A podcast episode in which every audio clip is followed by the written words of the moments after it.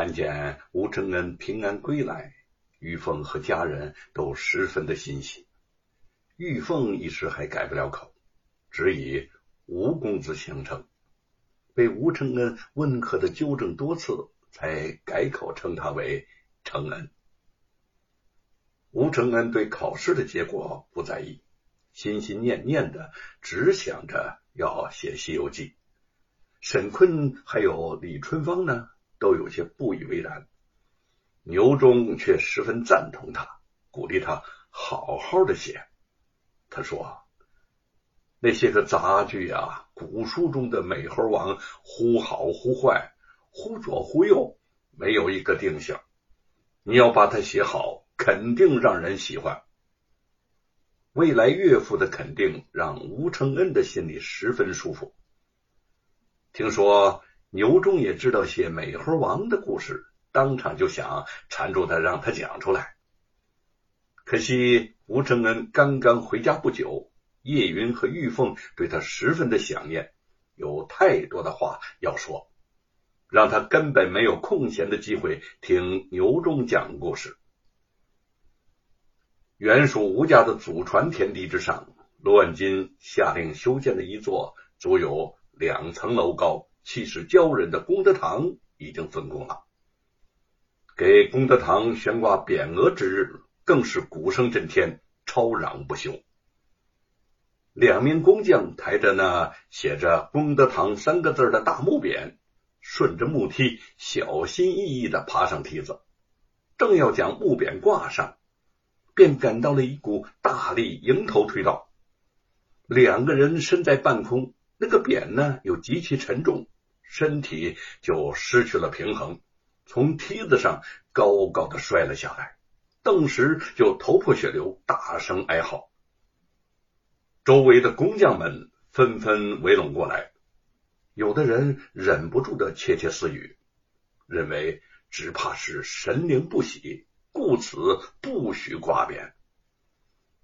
负责监工的罗庞和贼儿严厉的喝止了众人的议论，又指着让另外两个工匠上去挂匾，没想到。工匠们最是迷信，既然相信功德堂冲撞了神灵，任由他们打骂不休，就是不肯上前。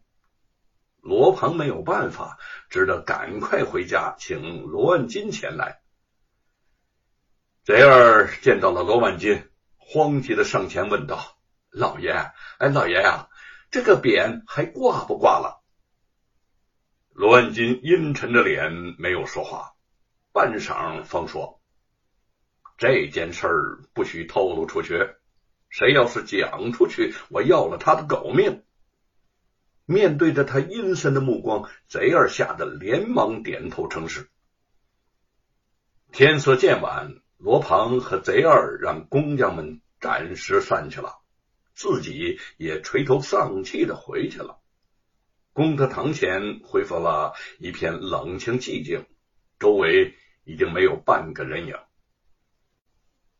这时候，只见功德堂上本应挂匾的位置后面，一只小猴子闪了出来，迅速的跳下楼，向不远处的一个柴草堆窜去。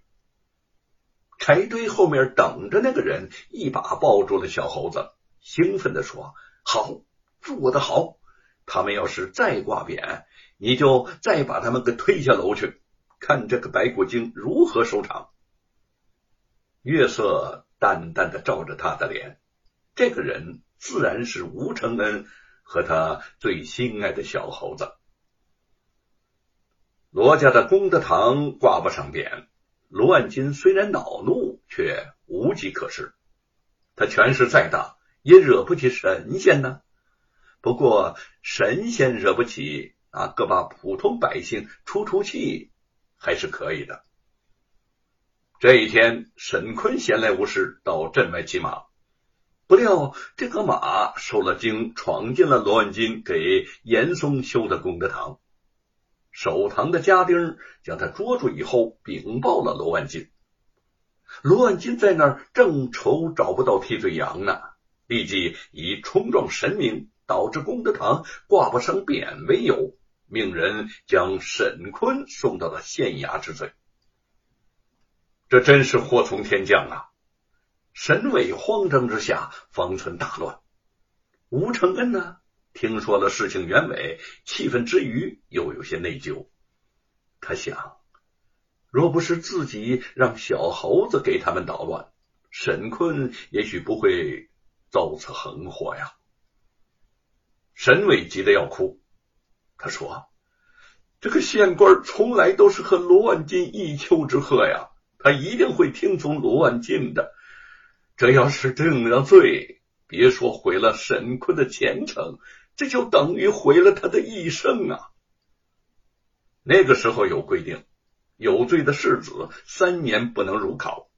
一旦沈坤被稀里糊涂的定了罪，可就太冤枉了。吴承恩默然无语，皱着眉头苦思，到底有何良策？玉凤个性爽直。早已忍耐不住，在旁开口说：“罗万金真是欺人太甚了，爹，要不我们冲进县衙，将沈贤弟给他救出来，也比在这儿难过好得多呀。”说着，便要去屋里头取剑救人。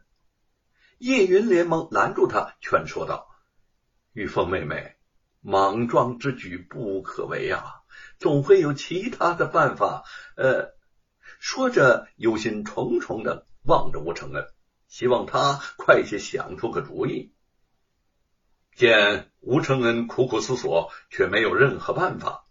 叶云想来想去，只有送钱一途，于是就说：“沈伯父，我有个主意。不都说县官好财吗？我们干脆凑些银子送去打点打点，或许……”他能看在钱的份上，不判沈坤贤弟的罪了。沈伟如梦方醒，啊啊，对，啊对呀，这是一个好办法呀！我真是急糊涂了，呃，我这就回家拿银子去。沈伟说完，转身欲走，吴承恩忙叫住他。这个办法他刚才也曾想到，转念却觉得不行。这法子用在平时尚可，如今要说送银子贿了县官，咱们绝不可能比罗万金财大气粗。那点银子搞不好还不够人家塞牙缝的呢。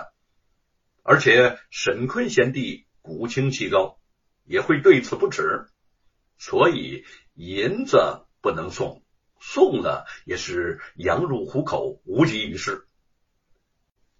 众人听他说的有理，也就不再坚持。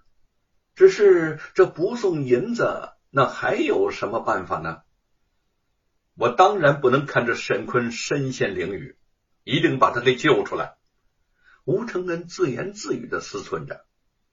罗万金挂不上匾在前，沈坤骑马冲进在后。